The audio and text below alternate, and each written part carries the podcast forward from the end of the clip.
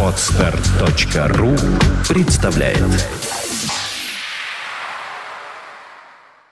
Свободное радио Компьюлента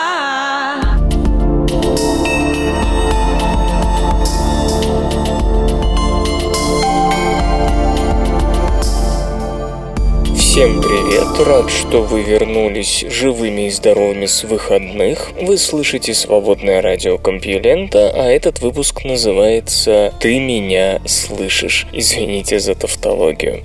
Меня зовут Лёша Халецкий, и в ближайшую неделю я буду рассказывать вам новости. Наука и техника Антропоцену почти 2 миллиона лет.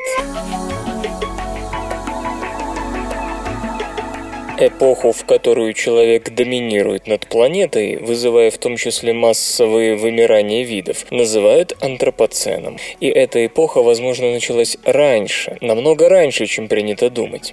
Эндрю Гликсон из Австралийского национального университета утверждает, что люди получили власть над планетой не с началом промышленной революции 250 лет назад и не с появлением сельского хозяйства 10 тысяч лет назад, а в те туманные времена, за миллион восемьсот тысяч лет до наших дней, когда человек прямоходящий приручил огонь.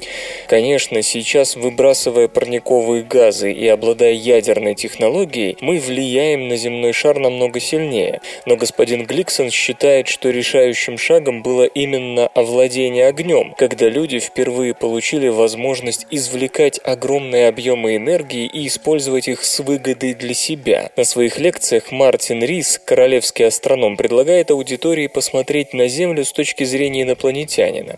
В течение последних 8 тысяч лет появились признаки культивирования растений, огни больших городов, атмосфера, загрязненная аэрозолями и парниковыми газами, ядерные взрывы и искусственные спутники. И Мартин Рис задает острый вопрос. Может быть, это наш последний век? Из всех факторов, которые делают возможной жизнь на Земле, один стоит особняком – присутствие жидкой воды. Вода была жизненно важна и для развития человека. Начиная с неолита, основанные на сельском хозяйстве цивилизации концентрировались вдоль рек. Вспомним Нил, Ефрат, Хуанхэ или в районах скопления грунтовых вод, как на полуострове Юкатан. Доступность воды для человека, в свою очередь, зависит от круговорота воды в природе, а следовательно от климата, в том числе от ежегодных речных ритмов, которыми управляют таяние и рост горных ледников, воздействие лесов на микроклимат, эрозия почвы и в некоторых уголках мира, в частности на Индонезийских островах, вулканическая активность. Вода на Земле существует благодаря идеальному расстоянию от Солнца, тектонической и вулканической активности, а также составу атмосферы. Температура на поверхности планеты варьируется от приблизительно минус 90 до плюс 58 градусов по Цельсию. Атмосфера, управляющая круговоротом углерода, кислорода, азота и серы, играет роль легких биосферы. Она делает возможным существование водной среды, где протекают метаболические микробиологические процессы. Хемобактерии собираются вокруг вулканических фумарол. Нанобы роятся в глубоких трещинах коры. Фототрофы предпочитают близость к поверхности. История атмосферы и жизни взаимосвязаны. Сначала у Земли была атмосфера, подобная венерианской, где преобладали СО2, СО, СО2, N2O, CH4, H2 и, возможно, H2S. Изъятие СО2 и накопление азота, стабильного нереактивного газа, привели к первому ледниковому периоду, случившемуся уже 3 миллиарда лет назад.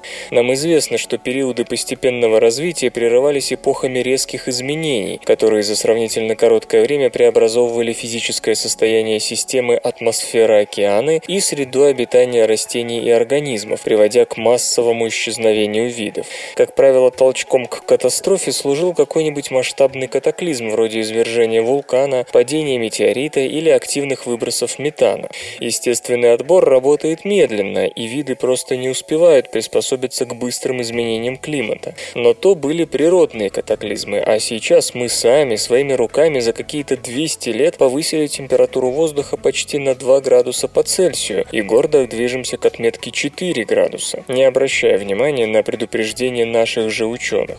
Антропоцен, эра человека, начался. По Круцену и Штефену с промышленной промышленной революции, а по мнению Рудимана, с появлением сельского хозяйства в неолите. Господин Гликсон же призывает обратить внимание на то, что укращение огня, читай умышленное производство энергии, привело к увеличению энтропии в природе на несколько порядков. Это не могло не вызвать цепь не только культурных, но и биологических изменений. Род Homo развился в относительно защищенных субтропических рифтовых долинах. Огонь позволил ему менять обширные пространства на поверхности планеты и расселиться по всему свету. Тем самым человек повлиял на состав атмосферы и вызвал шестое по счету массовое вымирание видов. В природе много видов, способных уничтожить окружающую среду. Вирусы, выделяющие метан и сероводород бактерии, огненные муравьи, саранча, кролики. Кроме того, есть твари, разрушающие организм хозяина. Определенные виды грибов, червей, членистоногих, кольчатых червей и даже позвоночных. Буйволовые скворцы, вампировые летучие мыши. Укращение огня добавило в этот список род Homo, а в середине 20 века расщепление атома позволило людям вызывать цепную реакцию, способную уничтожить большую часть биосферы. С начала промышленной революции, ускорившейся в 80-х, человеческая деятельность привела к попаданию в атмосферу более 560 миллиардов тонн углерода. Это не только промышленные выбросы, но и расчистка Земли, что вызвало беспрецедентно быстрое изменение климата, с которым не сравнится ни одно естественное потепление в геологической истории. Хотя часто проводят аналогию с позднепалеоценовым термическим максимумом, случившимся примерно 55 миллионов лет назад, масштабы и темпы современного глобального потепления лучше сравнивать с катастрофическим извержением вулканов или падением метеорита.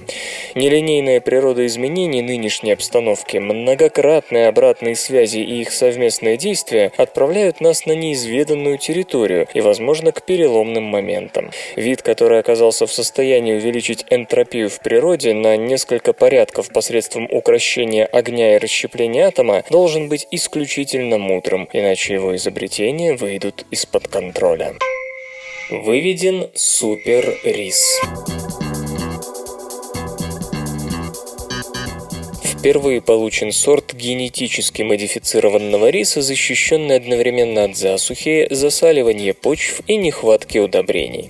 Отныне крестьяне Азии и Африки смогут получать один и тот же урожай независимо от погоды. Штаммы, способные справиться с каждой из этих неприятностей по отдельности, уже выводились, но впервые явлена миру культура, которая противостоит всем трем сразу. Компания Arcadio Biosciences США позаимствовала ген терпимости к соленым почвам у резуховидки таля, представителя семейства капустных, модельного организма, а ген, позволяющий выстоять перед засухой, у распространенной почвенной бактерии Agrobacterium tumefaciens. Ген, помогающий растению эффективнее усваивать азот, с тем, чтобы оно не нуждалось в дополнительных удобрениях, взят у ячменя. По данным Международного института изучения риса, засуха ежегодно охватывает 23 миллиона га рисовых полей в Южной и Юго Юго-Восточной Азии и обходится миру в 13 миллиардов долларов в год. В некоторых штатах Индии она порой снижает урожай риса на 40%. Соль представляет собой не менее серьезную проблему. По оценке продовольственной и сельскохозяйственной организации ООН, приблизительно 800 миллионов га земли засаливаются, что за год обходится сельскому хозяйству примерно в миллиард долларов. Аркадия завершила два испытания своего нового риса в условиях засухи различной интенсивности интенсивности урожайность модифицированного сорта оказалась на 12-17% выше, чем того же риса, от которого произошел этот штамм. С нехваткой удобрений новинка тоже справилась лучше. Урожайность была на 13-18% выше, чем у контрольного сорта. Когда тому и другому рису предложили сразу засуху и нехватку питательных вещей, генно-модифицированный сорт уродился на 15% обильнее, а лучше всего он показал себя в противоборстве с соленой почвой почвой. Его показатели на 42% превысили достижения неизменного риса. Пока компания отчитывалась об этом только в пресс-релизе, и исследователи с нетерпением ждут публикации в рецензируемом журнале. Аркадия создает сорта специально для климата Азии и Африки. Например, этот рис испытывали в Кении. Идет работа над пшеницей и кукурузой, которые были бы устойчивы к погодным условиям этих континентов. В прошлом году, надо заметить, в США была впервые выведена засухоустойчивая кукуруза. Около двух тысяч фермеров кукурузного пояса посеяли ее на площади 50 тысяч га, если верить Международной службе по приобретению агробиотехнологических приложений. Она же сообщает, что в этом году в Индонезии ожидается коммерческий релиз засухоустойчивого сахарного тростника. Это сравнительно новый тренд. Прежде создавались культуры с генами против герпицидов, насекомых и болезней, а не негативного воздействия окружающей среды. СРК не делает новости, оно их сообщает. В очередном марсианском метеорите найдены структуры, похожие на биогенные. Вы знаете эту историю. В 1996 году в марсианском по происхождению метеорите ALH-84001 отыскались следы, которые одни ученые назвали биогенными, а другие – свидетельством некомпетентности первых. Анализ нового достоверного марсианского метеорита способен породить такие же дискуссии. В новой серии этого детектива Эверетт Гибсон из НАСА, один из авторов работы 1996 года о биогенных следах в том самом теле марсианского происхождения, исследовал более крупный метеорит с четвертой планеты Ямато 30593. Ученые под его руководством пришли к выводу, что возраст этого 14-килограммового тела равен миллиарду 300 миллионам лет, а сформировалось оно из лавового потока, и лишь 12 миллионов лет назад обломок был вторично расплавлен при ударе другого тела по Марсу и выброшен в космос. 50 тысяч лет назад он упал в земной Антарктиде, где его в 2000-м и нашла японская экспедиция. Среди прочего, в метеорите есть сеть каналов и микроканальцев, пронизывающих все тело, причем изогнутых волнообразной формы, что исследователи считают совместимым со сценарием долговременного биологического воздействия на породу. Для сравнения они приводят земные базальтовые стекла, гиалобазальты, которые при взаимодействии с бактериями приобретают сходную внутреннюю структуру. Другим интересным набором черт является найденные микросферы размерами от микрометров до нанометров. Находясь между слоями обломка, они выделяются на фоне и карбонатов, и подстилающего силикатного слоя. Сходные структуры ранее были обнаружены в метеорите Нахла, также имеющем марсианское происхождение. Содержимое этих микросфер богато углеродом, и его там много больше, чем прилегающих слоев иддингсита, это форма оливина, основной массы этого тела. Черты метеорита Ямато очень близки Нахла, и вряд ли это результат деятельности земных живых организмов, ведь Нахла была подобрана почти сразу после падения. В общем, заключают исследователи, подобные структуры следует признать характерными для Марса вообще. Традиционно авторы замечают, что эти черты нельзя надежно отнести к биогенным, в том смысле, что в теории их могут обеспечить и абиогенные механизмы. Однако и внешнее сходство и сходство составов указывают на аналогичные каналы и микросферы в таких земных породах, где подобные следы почти всегда интерпретируются как биогенные.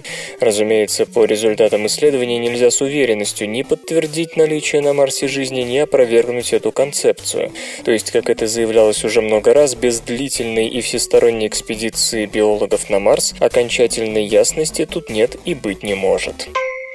Пиявки выдерживают температуру жидкого азота.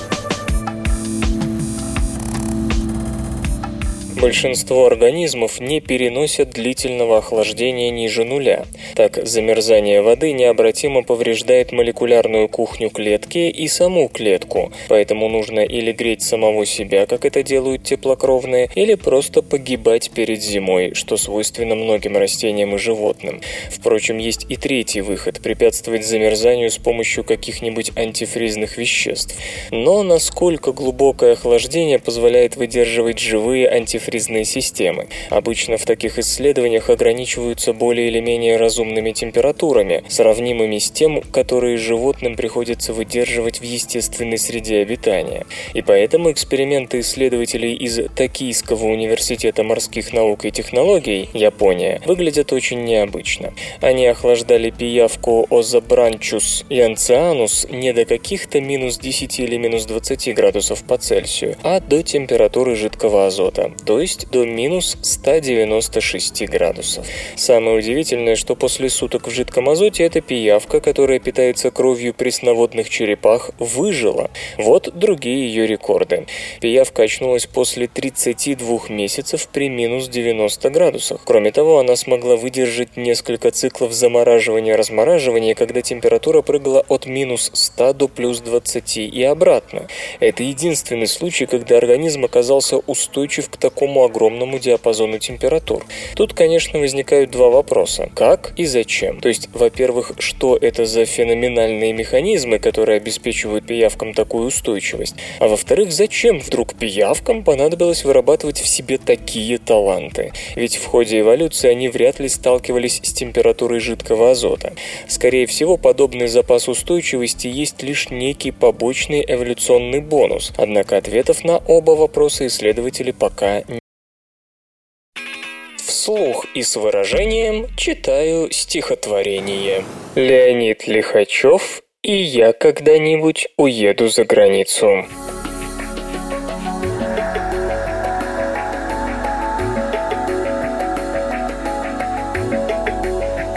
И я когда-нибудь уеду за границу, найду спокойную, культурную страну и в книге жизненной переверну страницу. На шее галстучек цветистый затяну. И буду я служить в шикарном магазине, а там со временем еще прочней осев, женюсь как следует солидному мужчине, чтоб слушать вечером семейно ТСФ. Я буду за город ходить по воскресеньям, роскошно тратиться на пиво и кино, и сыну говорить с сердечным умилением, что в жилах наших бьет варяжское вино. Но выпив как-нибудь не в меру много кружек, я вспомню дикую, нелепую страну. И гвоздь нащупаю, и много-много туже на шее галстучек цветистый затяну.